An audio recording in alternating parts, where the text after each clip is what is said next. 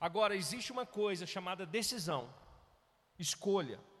Vai depender de mim e de você. E é sobre isso que eu quero falar nessa noite. O cristão e as suas escolhas. Por que, que eu falo eh, dessa questão de maturidade?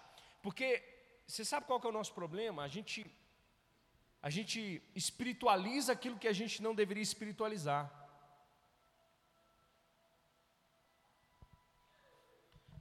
A gente coloca na conta do diabo aquilo que está na conta da nossa carne ainda, que nós não nos submetemos ao Espírito. Aí a gente coloca a culpa no diabo, falando que é o diabo que está te tentando. Na realidade, não é. É a decisão que você está vivendo ainda na carne. Nós fazemos más escolhas e queremos, é, é, evangelicamente falando, nós decidimos mal e falamos que a partir do momento dessa escolha que nós decidimos, nós estamos travando uma batalha espiritual por causa das nossas más escolhas. Não, é porque você escolheu mal. É porque você decidiu mal. Às vezes nem sempre, nem sempre vai ser o diabo, irmãos. Inclusive a Bíblia diz que o diabo já está derrotado. É uma questão de decisão. Eu estava pensando. Muitas pessoas principalmente nesse período de pandemia, durante esse ano de 2020 e 2021, demonstrou muito uma característica na vida do cristão: a falta de perseverança. Você vê mais crente desanimado do que animado. Eu nunca vi, irmãos, na face da terra, qualquer tipo de problema na Bíblia, qualquer tipo de circunstância que se levante, ver a igreja ou aqueles que seguem a Deus, que conhecem a Jesus, desanimarem. Que tem realmente uma, uma decisão no coração de se parecerem com Jesus. É uma decisão, irmão.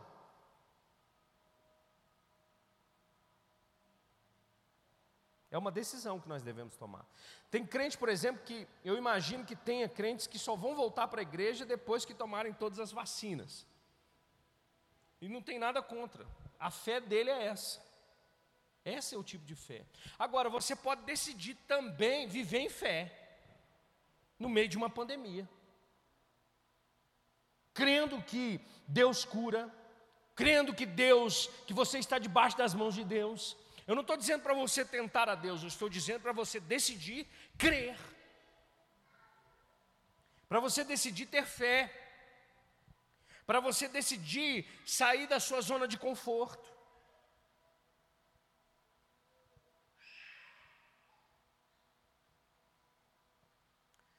Desde que Deus criou o homem, Deus criou o homem com uma aptidão, ou com um, uma, uma importante característica, a de decidir a sua vida. Amém? Por que, que Deus fez isso? Porque isso demonstra o amor de Deus. Olha para você ver, Deus é soberano. Sim ou não? Ele é soberano. Mas ele só age na sua vida se você permitir. Você acredita nisso? Deus nunca, irmãos, nunca vai fazer nada contra a sua vontade. Você querendo ou não, Deus nunca vai fazer nada contra a sua. Vou, pasme você, até para você ser salvo, depende da sua decisão. Até para você ir para o céu depende da sua decisão. Então Deus dotou o homem com essa característica de poder decidir, de poder fazer escolhas. Por quê? Porque Deus ama a sua criação. Foi a única criação que Deus colocou esse atributo de poder decidir, de poder fazer escolhas. E por que, que a gente precisa falar sobre isso? Porque eu percebo muito na vida de alguns cristãos, porque à medida que você vai, é, você vai entrando no, no, no pastoreio, na, na, vida de pastor, você vai percebendo que as pessoas, elas, elas ao invés de decidirem fazer as coisas, ou, ou elas decidem de maneira errada, aí elas vêm colocar a culpa em quem não deveria colocar.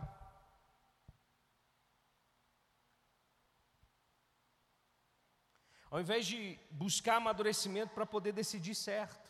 Eu não estou dizendo que a gente vai acertar sempre, mas eu estou dizendo para você que existe um norte para nós. Você não, você presta atenção aqui. Você não é mais a mesma pessoa antes de Cristo. Você é uma outra pessoa. Você não mudou por fora, mas por dentro você mudou. Você é uma nova criatura.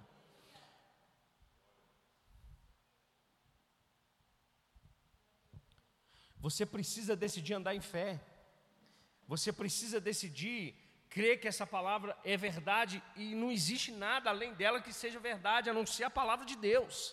Você consegue entender isso?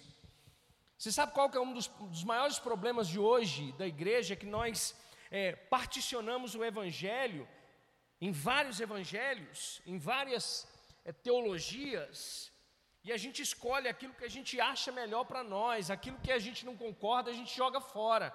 Deixa eu dizer para você: você não está crendo no Evangelho, você está crendo em você mesmo.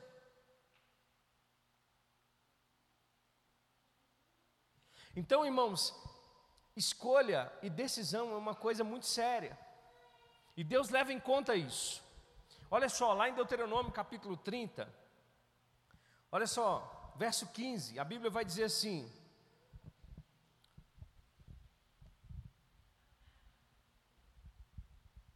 Vejam que hoje ponho diante de vocês vida e prosperidade, ou morte e destruição. Pois hoje ordeno a vocês que amem o Senhor, o seu Deus, andem nos seus caminhos e guardem os seus mandamentos, decretos e ordenanças. Então vocês terão vida e aumentarão em número, e o Senhor, o seu Deus, os abençoará na terra em que vocês estão entrando para delas tomar posse. Se todavia o seu coração se desviar e vocês não forem obedientes e se deixarem levar prostrando-se diante a outros deuses para adorá-los, eu hoje declaro a vocês que sem dúvida vocês serão destruídos.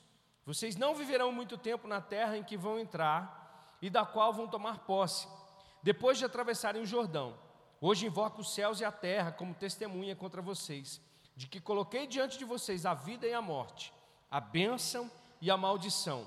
Agora escolham a vida, para que vocês e os seus filhos vivam e para que vocês amem o Senhor, o seu Deus, ouçam a sua voz e se apeguem firmemente a Ele, pois o Senhor é a sua vida e Ele dará a vocês muitos anos na terra que jurou dar aos seus antepassados Abraão, Isaque e Jacó.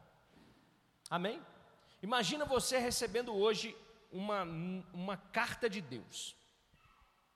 E nessa carta tivesse esses dizeres: Deus falando com você, Deus colocando diante de você essas opções: vida e morte, prosperidade e maldição. Deixa eu perguntar para você: o que você escolheria? Quem aqui ia escolher morte, irmãos? Quem aqui ia escolher maldição? Ninguém, né? Ninguém escolheria. Agora, quando a gente olha para a Bíblia, a gente vai ver que em muitos momentos, mesmo eles tendo, cada um, do, imagina você com uma carta, todos nós aqui com essa mesma carta, e Deus te dando a opção. Ó, todos os dias Deus lembrando você, coloque diante de você a vida e a morte.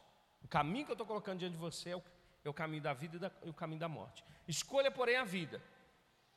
Agora, Deus está deixando bem claro que isso agora vai depender de nós, a nossa decisão.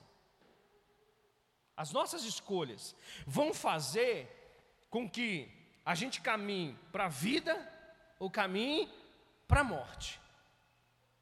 Agora, a gente precisa de fato, irmãos, observar todo o contexto dessa história para a gente perceber que nem sempre, irmãos, a gente vai escolher o caminho de Deus.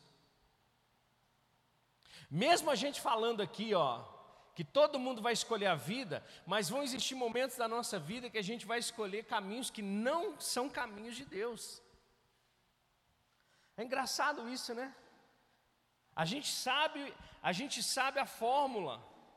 A gente sabe o resultado das escolhas, mas mesmo assim, em muitos momentos a gente vai escolher errado. A gente vai decidir errado. Por quê? Olha só, o que, que me chamou a atenção nesse texto? A primeira coisa, as escolhas da vida vão sempre existir para nós. Todos os dias você toma decisões, sim ou não? Sim ou não, irmãos? Todos os dias você vai ter que fazer escolhas.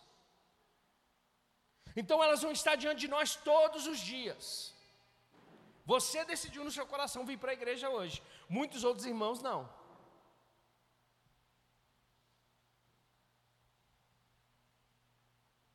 Você decidiu hoje acordar pela manhã e fazer uma caminhada, outras pessoas decidiram fazer outra coisa. Então nós sempre estamos escolhendo alguma coisa. Então as escolhas vão existir sempre. Deus nos criou dotado de inteligência, irmãos, de sabedoria, para a gente poder fazer essas, essas escolhas, capacidade de decisão.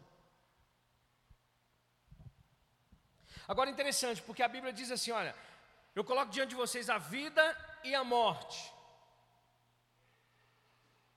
Agora, quantos aqui creem ou acreditam que Deus mata? Ninguém, né? Agora, então por que Deus fala que Deus criou o caminho da vida e da morte? É porque todo caminho sem Deus é caminho que leva à morte. É isso que ele está querendo dizer. Ele está querendo dizer: olha, se vocês andarem comigo, se vocês caminharem naquilo que eu direcionar vocês, se vocês ouvirem a minha palavra, se vocês colocarem no coração de vocês o desejo de obedecerem a minha palavra, com certeza tudo aquilo que eu tenho para vocês é caminhos que levam para a vida. Agora, todo caminho que, que vai contra a vontade de Deus, irmãos, com certeza é caminho de morte.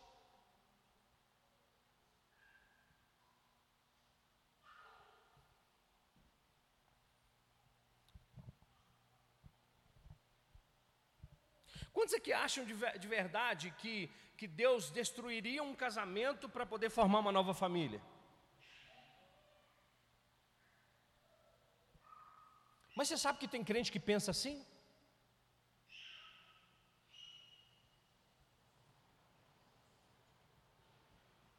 É um absurdo, mas é verdade. Tem uma máxima aí fora que diz que a ocasião faz o ladrão, não é verdade? Sim ou não? O lugar não pode definir quem você é.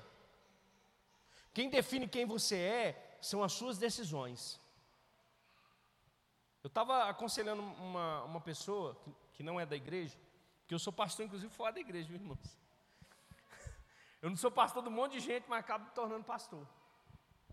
E a pessoa falou assim comigo, pastor, eu preciso de um conselho. Eu queria que você me ajudasse. Eu falei, pode falar.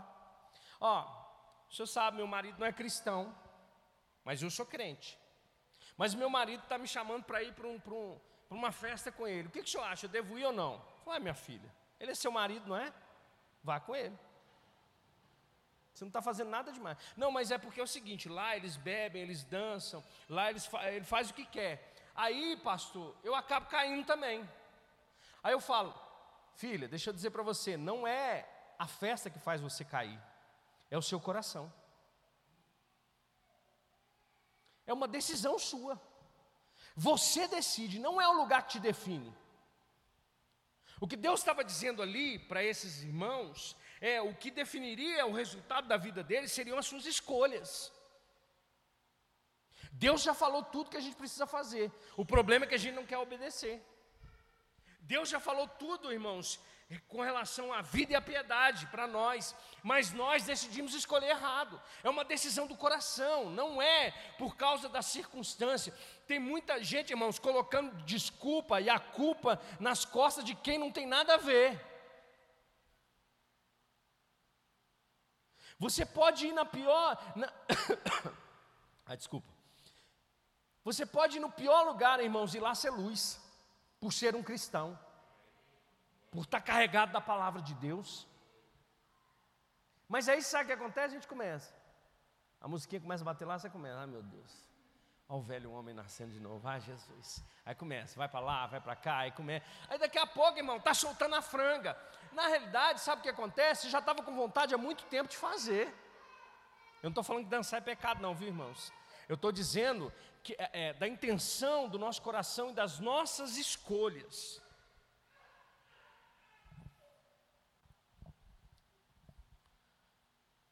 A gente, às vezes, irmãos, a gente está culpando todo mundo, mas a gente não consegue decidir, definir que as nossas decisões estão nos levando para esses lugares.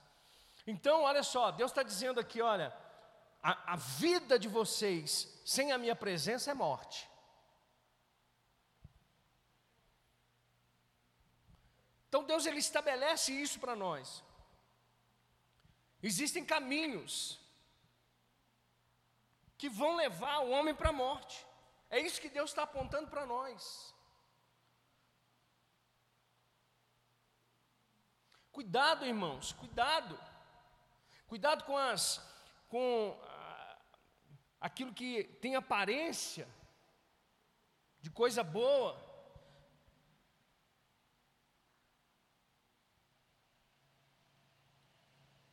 A gente tem que tomar cuidado com as sutilezas.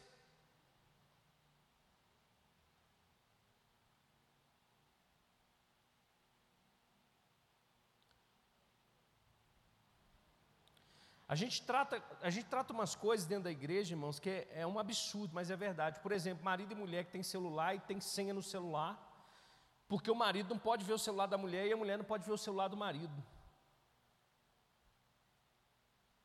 Sabe o que você está escolhendo? Acabar com seu casamento. Pastor, mas não tem nada lá. Se não tivesse, você não precisava esconder. Não, mas é porque minha mulher é enxerida demais. Ela é enxerida demais porque talvez você está dando a oportunidade para ela ser enxerida. São escolhas.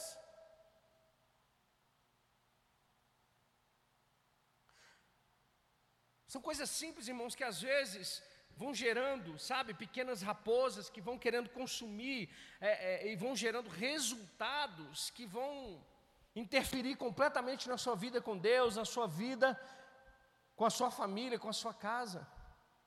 Ser transparente é uma decisão.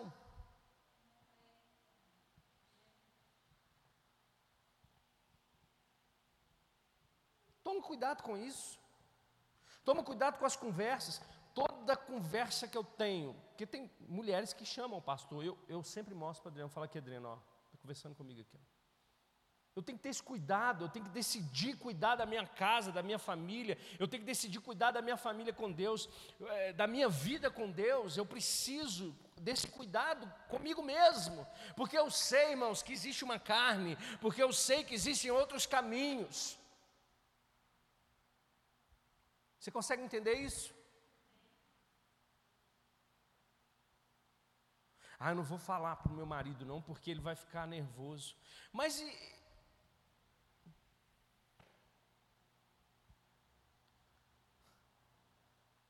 Está vendo que são escolhas que a gente vai fazendo, que a gente acaba mascarando coisas dentro de nós. Outro aspecto dessa palavra aqui que Deus está estabelecendo para esses irmãos é que nós precisamos entender que o homem pecador, ele tem o seu coração enganoso, irmãos. Você consegue entender isso?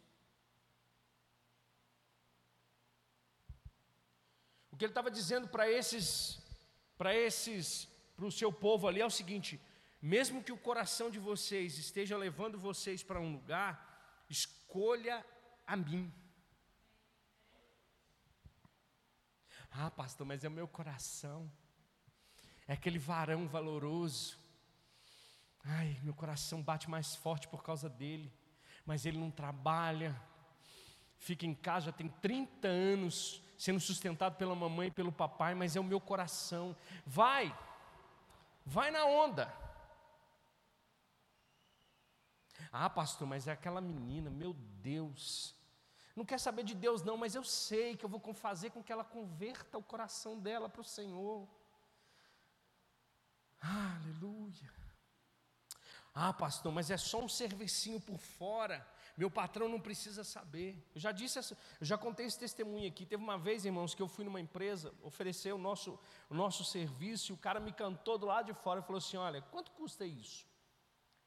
Eu falei, custa X. Ele falou assim: eu te dou Y para você vender para mim por fora e trabalhar para mim. Eu falei, cara, você está mexendo com a pessoa errada. Peguei minhas coisas, fechei minha maletinha e fui embora para casa. Cheguei lá no escritório e falei, irmãos, deu não. Não deu para fechar o negócio não, porque o cara queria comprar por fora. Ah, mas você é dono. Poxa, mas eu sou dono, mas tem mais dois sócios. Era só um negocinho. Era só uma coisinha que eu podia fazer por fora. São escolhas, são decisões. Quer chegar num lugar, mas não quer renunciar, quer chegar num lugar, mas não quer, mas não quer fazer uma trajetória, não quer estudar, quer passar na faculdade, mas fica de baixo cruzado. Quer emprego, mas fica vendo televisão ao invés de procurar emprego. A gente, irmãos, a gente precisa crescer, amadurecer. Ó, chega aqui, não, pastor, estou passando um aperto, estou precisando de um trabalho, vou ver se eu arrumo um emprego para você. Irmão, tem um, um lote para capinar. Não, pastor, estou precisando de um trabalho. Precisando de um emprego, né? Porque trabalho tem, né? Emprego é que é difícil, né? Não, mas lote não, né, pastor? Lote não dá. Pô. Capinar lote.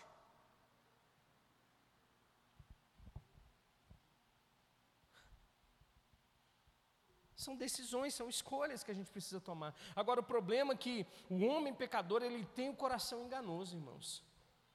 A gente faz planos, mas a resposta ela vem do Senhor. Agora, graças a Deus que eu estou dizendo um homem pecador, porque nós precisamos, inclusive, sair desse lugar.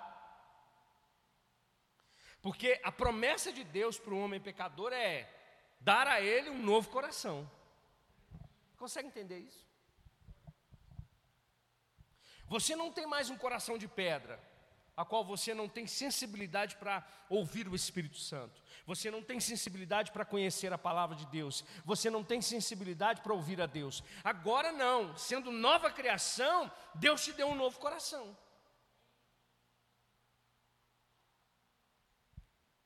Você não precisa mais viver enganado, você ainda vive porque quer.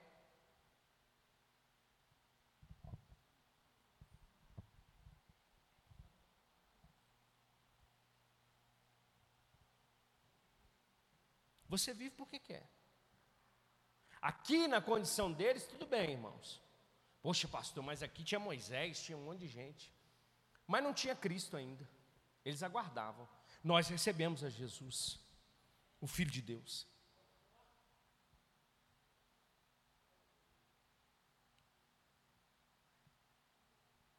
Tiago chega a dizer, Tiago faz uma comparação. Ah, poxa, se a oração, a oração do justo, ela pode muito em seus, em seus efeitos, né? Elias orou, três anos e meio ficou sem chover. Orou de novo, choveu.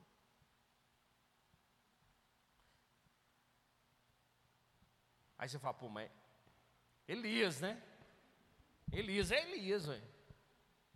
Elias. Elias. Deixa eu dizer para você, Elias não experimentou isso aqui do que você experimentou no novo nascimento. Que isso, pastor? Misericórdia, misericórdia. É o profeta que estava lá junto com Moisés, lá no monte, quando da transfiguração. Né? Não foi? Jesus, Elias e Moisés. O que, que é? Profetas, representados por Elias, Moisés, a lei, Aí Jesus lá no meio. Aí Pedro, Tiago e João lá falaram: ah, vamos fazer uma cabaninha aqui que tá bom demais para nós. Aí Deus, bum, oh, tá vendo Moisés passou, tá vendo Elias passou. Esse é o meu filho, aí ele ouve.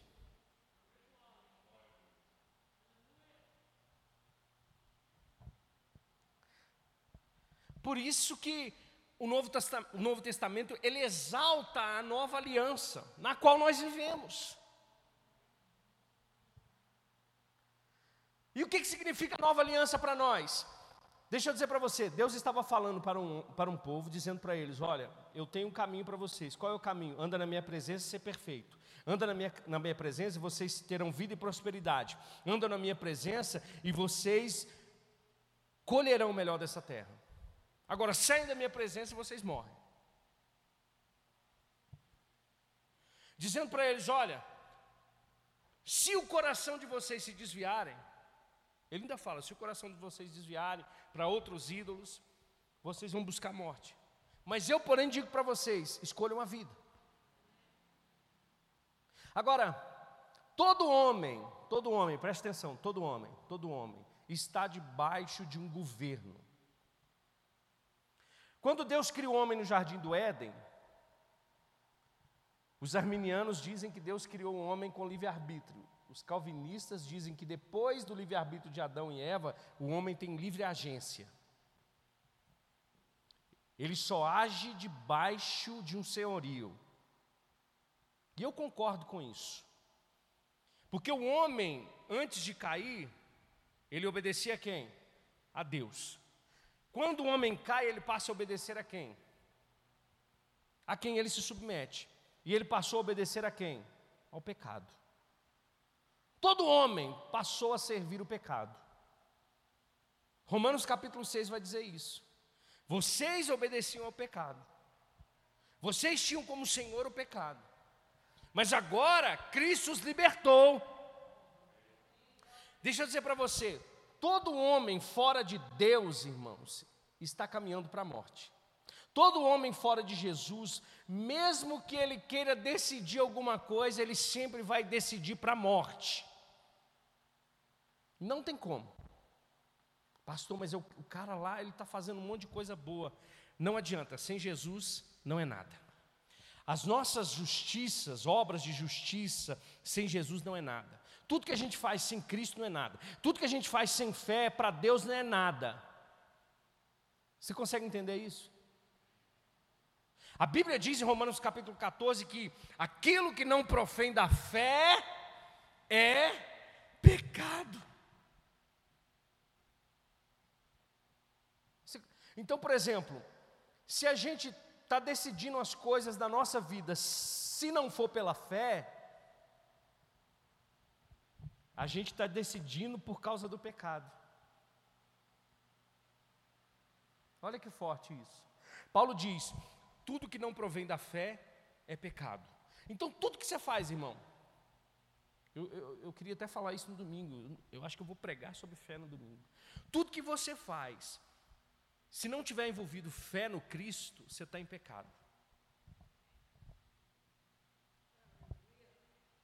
Não tem conversa com Deus, irmão. Deus não vai responder a sua oração desesperada. Deus não vai responder a sua situação uh, angustiante se você não tiver pela fé. Se você não decidir. Então todo homem está debaixo do senhorio do pecado. Aí vem Jesus e nos liberta disso. Por que, que a gente vai decidir agora, então, viver a vida no pecado? Se eu morrer para Ele. Você que escolhe. Deus ele colocou uma arma na sua cabeça para você pecar? Sim ou não? Deus não coloca a arma na nossa cabeça falando não peca. Ele já fez o que tinha que fazer. A decisão é nossa. Pastor, mas é muita luta. Pastor, mas é muita provação. Pastor, mas é muito difícil. Jesus toma conta. Não, irmão. É pela fé. Você tem que aprender a andar pela fé. Todo cristão precisa andar pela fé. Então Jesus já nos libertou do pecado. Agora, olha que glória isso, irmãos.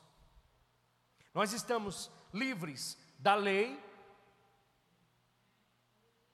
que nos impossibilitava por causa da enfermidade do pecado. Nenhum homem tem capacidade de cumprir toda a lei, então Deus nos livrou dela, fazendo Jesus maldição no nosso lugar. Ele cumpriu a lei. Jesus nos livrou do diabo,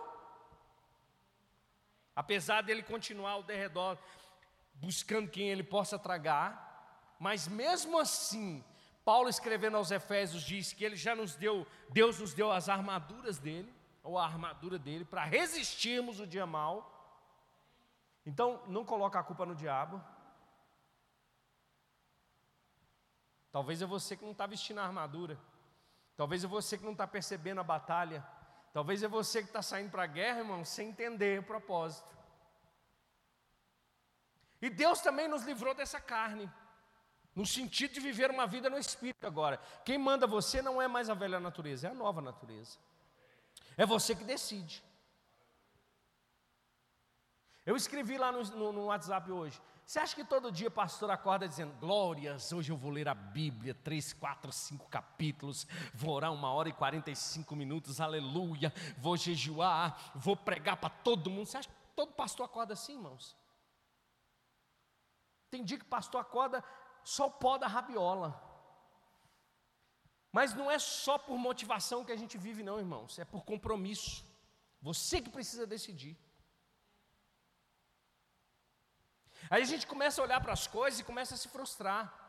Tem gente que sai da igreja por causa da primeira, da segunda, da terceira decepção. Vai ter a quarta, a quinta, a sexta, a sétima, a oitava, a nona, a décima, a décima. Até Jesus voltar, você vai se decepcionar com alguém na igreja. Desculpa te falar. Ah, pastor, mas fulano, eu já não aguento mais, eu vou sair da igreja. Você vai para onde então? Vai para outra? Chega lá na outra, tem um que vai te frustrar também, vai te decepcionar. Ah, pastor, mas eu não sabia que o meu que, que o camarada que eu casei era assim, ah, você está tá de bobeira, né? O que, que você estava fazendo enquanto namorava então? Não observou não? Não observou não? Aí agora que casou, quer chegar e falar, pastor, acabou o amor. Então a melhor coisa a fazer é separar, não é? Jesus vai me aceitar, não vai? Para com isso, irmão. tristeza é essa? De que cristianismo é esse? Que crente que você é? Que cristão que você está se tornando?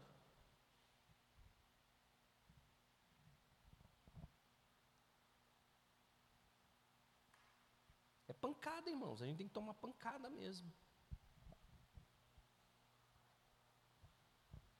A gente precisa escolher. O que, que você vai escolher? Não, pastor, mas eu não estou aguentando. Misericórdia, me ajuda. Jesus vai ter que me ajudar. Vou te dar algumas dicas aqui. A primeira coisa, já que você entendeu agora que só existe um caminho para você caminhar, para você andar, e esse caminho é a vontade de Deus. Busca ser guiado pelo Espírito de Deus. Você tem o Espírito Santo habitando dentro de você. E, irmãos, a gente não vai viver enganado.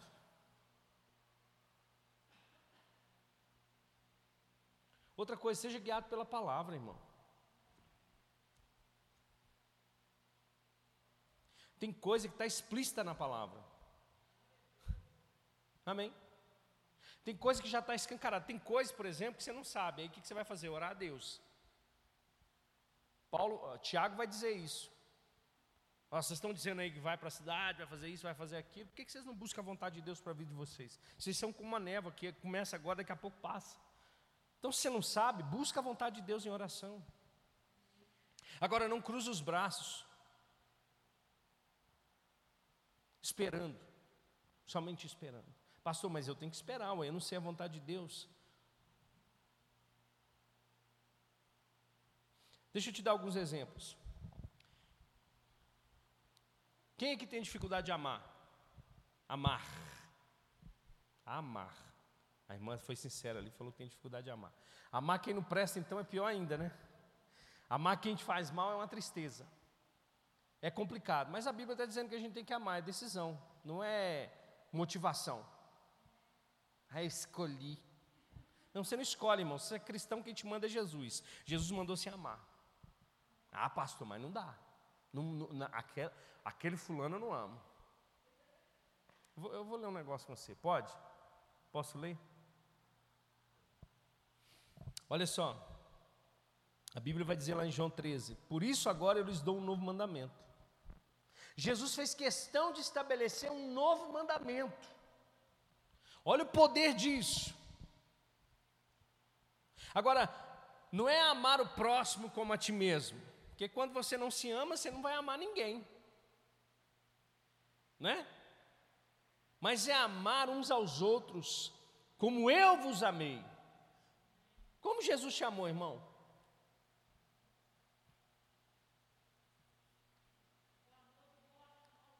É, de sacrifício, né? Então é assim que o cristão tem que viver, querendo ou não. Não adianta, irmão. Se você não ama, você não nasceu de novo. Pastor, mas é, é, é, a personificação de Satanás. Não importa, é ser humano, não considere ele mais segundo a carne. É isso que a Bíblia nos instrui. Pastor, eu preciso conviver, eu preciso estar, eu preciso colocar dentro da minha casa, sentar no meu sofá. Não, você não precisa, mas você não precisa ser mal educado. Você não precisa responder mal. Você não precisa ser ignorante. Como é que você vai mostrar o amor de Deus para essa pessoa sendo dessa maneira? O oposto daquilo que Cristo é. Deixa eu falar para você: nenhum de nós merecia o amor de Deus, não, irmão. Pensa que você é bonzinho? Você não vale nada sem Jesus. Eu não valo nada sem Jesus. Nós somos. Isaías disse que a nossa justiça diante de Deus é como um trapo de imundícia. Então a gente tem que amar, irmão. Suportar. Se esforçar. É decisão do coração. Não é motivação. Ah, mas ele não fez nada. Você não fez nada para Deus, ele te amou a si mesmo. Mas eu não tenho motivação para amar essa pessoa. Eu olho para ela e ainda tem urticária da giriza, dá tudo. Você vai ser um cristão melhor.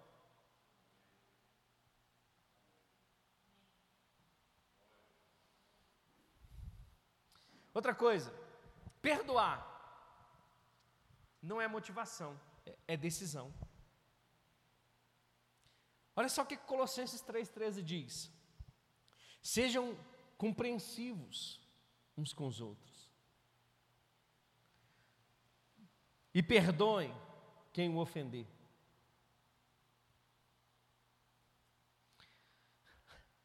Se, se parasse aí, estava tava bom, né? Aí você fala assim, poxa, mas eu tenho motivo para não perdoar. Eu tenho motivo, porque eu fui ofendido. A minha honra foi ofendida. Eu fui magoado. Mas aí Paulo não fica satisfeito, nem né? fala assim: eu vou colocar uma base aqui. Ele diz: lembrem-se de que o Senhor os perdoou, de modo que vocês também devem perdoar. Então é decisão. Não adianta, irmãos, está na palavra. Pastor, mas eu não consigo perdoar. Eu não consigo tirar essa mágoa do coração porque você não quer. Não é possível, pastor. Eu não consigo. Eu sou amargurado. Porque tem gente que é assim. Acumula tanta ofensa dentro que se torna um, um amargor completo. Mas quem sofre não é quem ofende, é quem está sendo ofendido, não é? Mas você sofre porque você guarda. Perdoa para você ver.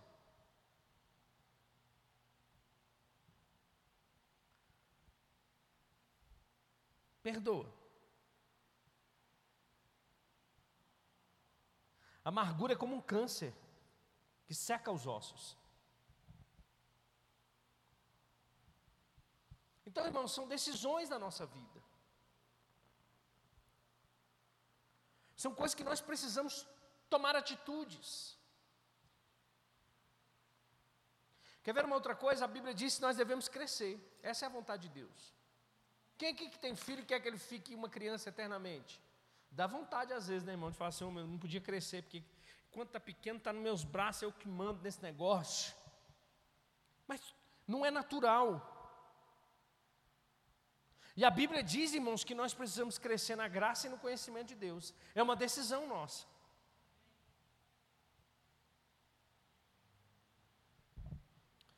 É nós que precisamos escolher. É nós que precisamos decidir crescer em Deus, no seu conhecimento, na sua graça. É nós que precisamos decidir crescer em fé. É nós que precisamos manifestar o domínio próprio. É nós que precisamos manifestar o amor. É nós que precisamos decidir ser longânimo com as pessoas. É nós que precisamos.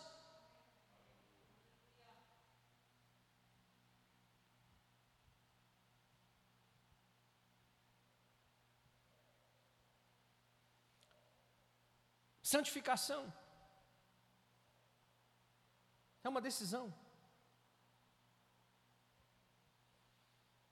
O escritor aos Hebreus diz: busquem a paz e a santificação, não é assim? Porque sem ela ninguém verá Deus. É uma decisão.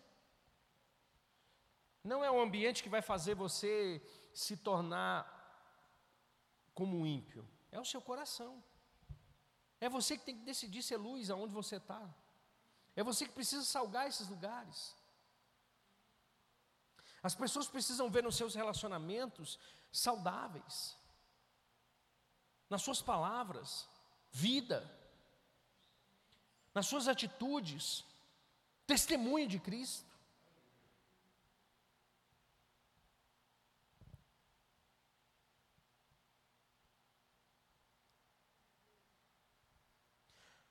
As pessoas aí fora, irmãos, precisam ter referência.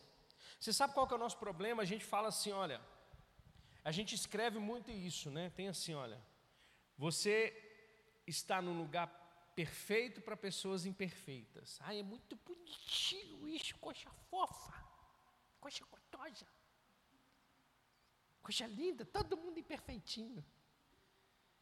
Mas se você ler a Bíblia, a Bíblia diz que nós precisamos buscar o aperfeiçoamento. Aí você sabe o que a gente faz? Não. O irmão, você pisa na bola. Não, irmão, não olha para mim, não, olha para Jesus. Eu sou imperfeito, eu sou pecador. Não é assim que a gente fala? Não olha para mim, não, irmão. Eu não sou exemplo para ninguém, não, irmão. Eu sou pecador, olha para Jesus. E Jesus está dizendo assim: vocês são a luz do mundo. Aí Jesus faz um, estabelece uma coisa para a gente fazer, a gente faz o contrário. Jesus estabelece uma vontade para nós e a gente quer fazer o contrário. A gente pensa, não, mas isso aí ia ser orgulhoso demais, dizer, não, pode olhar para mim, irmão, que eu. Paulo fala, irmãos, sede meus imitadores, como eu sou de Cristo.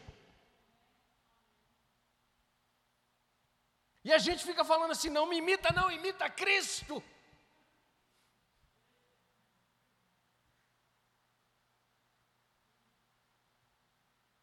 que, que é isso, irmão? Pastor, mas a vibe é outra. Vamos deixar quieto. Que nada, irmão.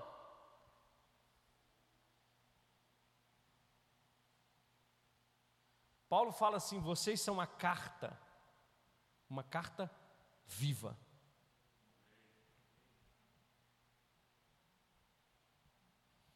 À medida que você toma as decisões, que você escolhe, baseado numa vida no Espírito, baseada na palavra de Deus, orando, buscando a Deus, tomando decisões acertadas, as pessoas vão ver você e vão ver a imagem de Cristo em você.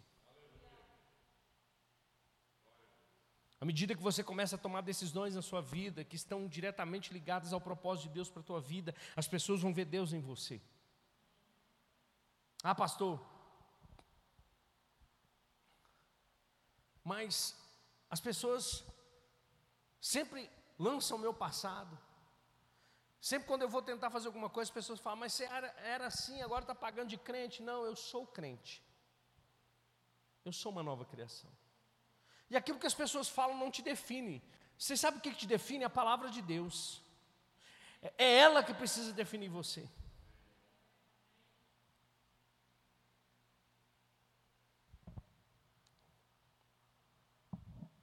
Existem algumas coisas que você vai precisar decidir na sua vida, a começar a fazer. Outras você vai precisar terminar, que já passou da hora. Tem outras que você vai precisar abandonar mesmo. Porque você tem que ter percepção.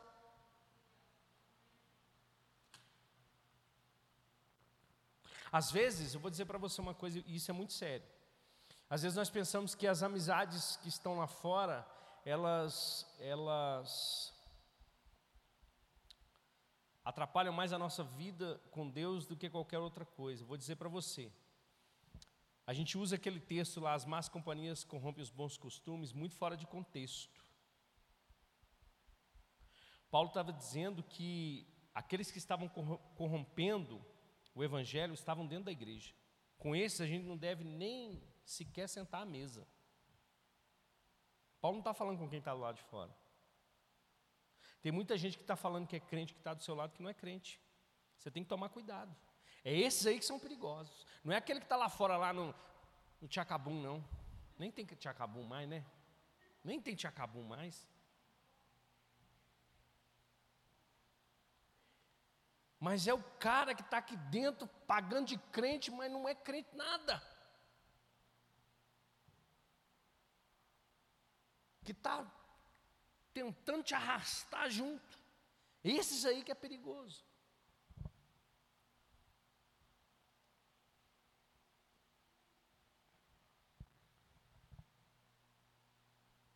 Agora tem coisas também que a gente vai precisar decidir permanecer, mesmo que pareça que está dando tudo errado.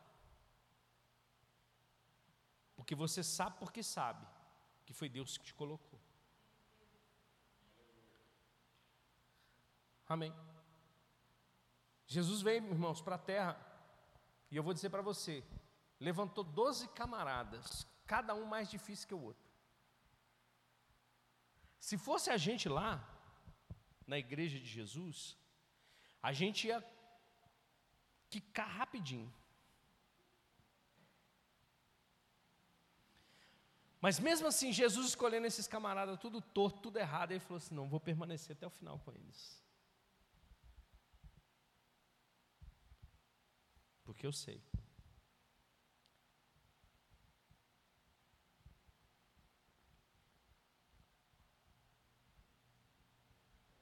Então vamos parar com esse negócio aqui, ó, presta atenção aqui, eu já vou encerrar, tá? Ah, pastor, Deus tem um cônjuge para mim. Não, Deus não tem um cônjuge para você. Deus não vai escolher seu marido nem sua esposa. Você que tem que escolher. Não, é, tira, esse, tira essa síndrome de, de Adão e Eva. Porque tem gente que corre atrás disso, corre atrás de profeta para interpreta aí meu, meu futuro aí. Eu olhei para aquela mesa preta ali, irmãos, no fundo ali, eu lembrei da, dos profetas da mesa, que senta assim, faz, faz aquela fila assim, vem cá que eu vou, eu vou ler sua mão aqui. Sai fora que é lá, senão tô, deu, teve uma, não vou falar, não. misericórdia. É uns, teste, é uns testemunhos que a gente tem que deletar da vida da gente, né? Não dá, não, não rola, não funciona. Mas tem gente, irmão, que é, tem crente que é tão imaturo que cai nessas besteiras. Não, pastor, a profeta veio e falou comigo que é fulana. Mas fulana está comprometida com outro, mas o profeta falou que é fulano. Irmão, Deus não vai arrumar nada para você. É você que tem que tomar decisão. A gente tem uma mania feia, vou, dizer, vou, vou, vou rasgar, vou rasgar o verbo. Deus abriu uma porta de emprego para mim. Aleluia. Aleluia, Deus abriu uma porta de emprego. Não, irmão, vai trabalhar, vai caçar emprego. Vai se esforçar. Vai estudar. Vai empreender, vai fazer alguma coisa. A oportunidade acontece quando a gente dá um passo. Não é cruzando os braços dizendo, Deus abre uma porta de emprego para mim, não. Decide, meu irmão. A gente é imaturo demais, irmão, achando que Deus está preocupado com essas coisas. Deus já te deu capacidade, duas pernas e dois braços, uma cabeça para pensar, para raciocinar e é inteligente ainda. Oxe.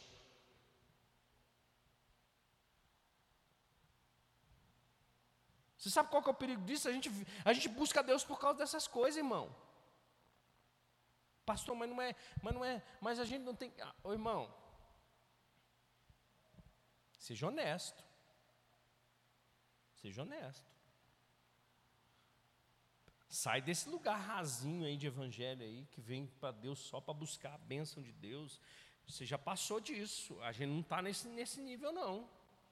A gente precisa sair desse lugar. Isso aí acontece só com quem está nas, nasceu agora, precisa de leitinho espiritual, ó. É, mas chega uma hora, irmão, que Deus quer filho maduro. Que vai pegar no arado e não vai ficar. Não, irmão, parou com esse negócio.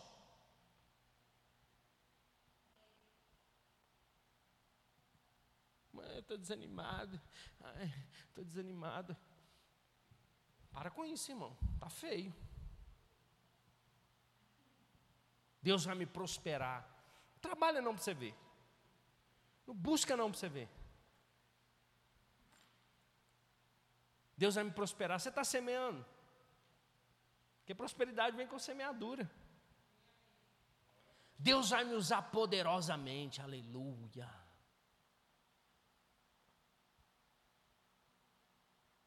Mas pergunta para o fulano: quem é que abriu o mar vermelho? Foi Abraão. Não, não foi Abraão, irmão. Foi Moisés. Mas não importa o conhecimento, porque a letra mata.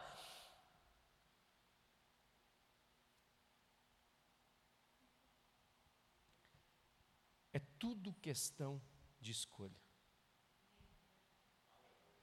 Amém? Fica de pé comigo, por favor.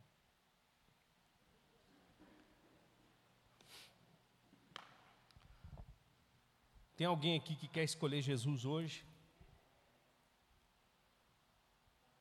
Que precisa e quer confessar Jesus como Senhor e Salvador?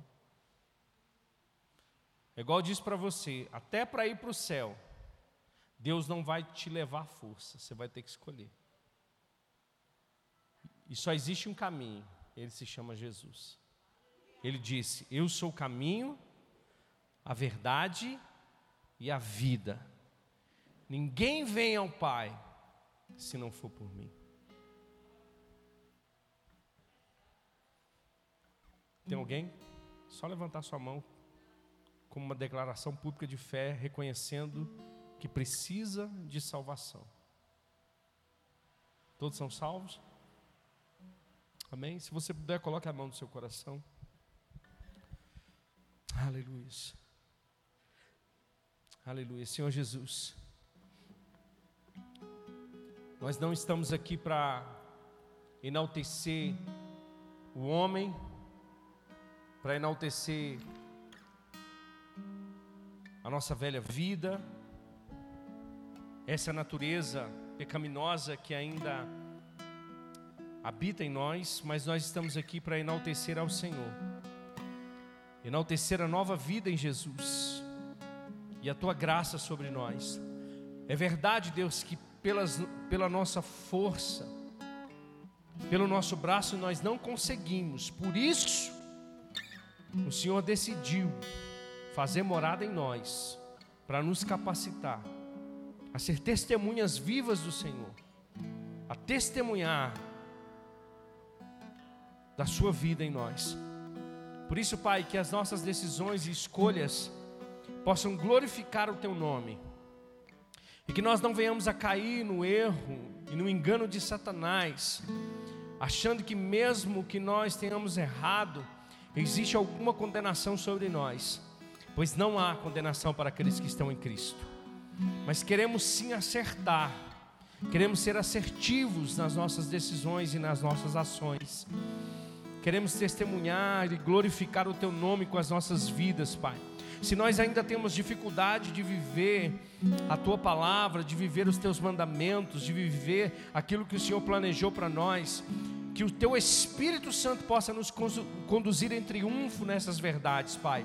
Não é o homem e nem a palavra de sabedoria humana que pode nos convencer, mas é simplesmente o teu Espírito Santo e o poder sobrenatural do Senhor. A única coisa que nós podemos fazer é decidir dar espaço para o Senhor agir em nossas vidas.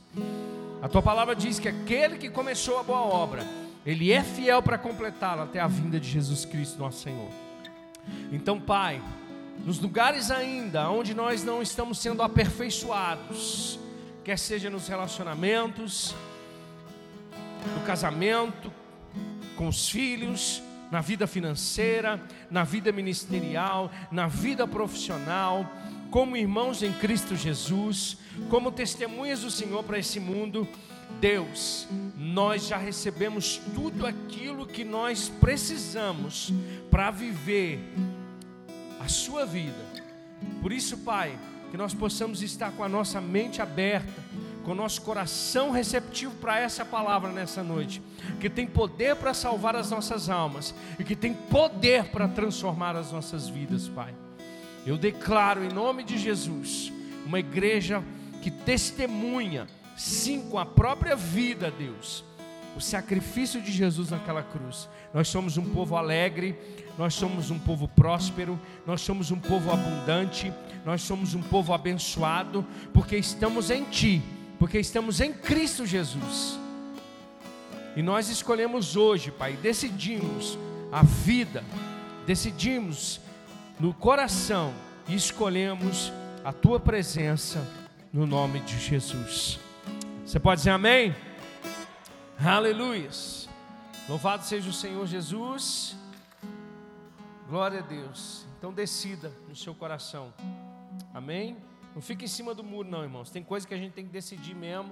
E Deus vai junto com a gente.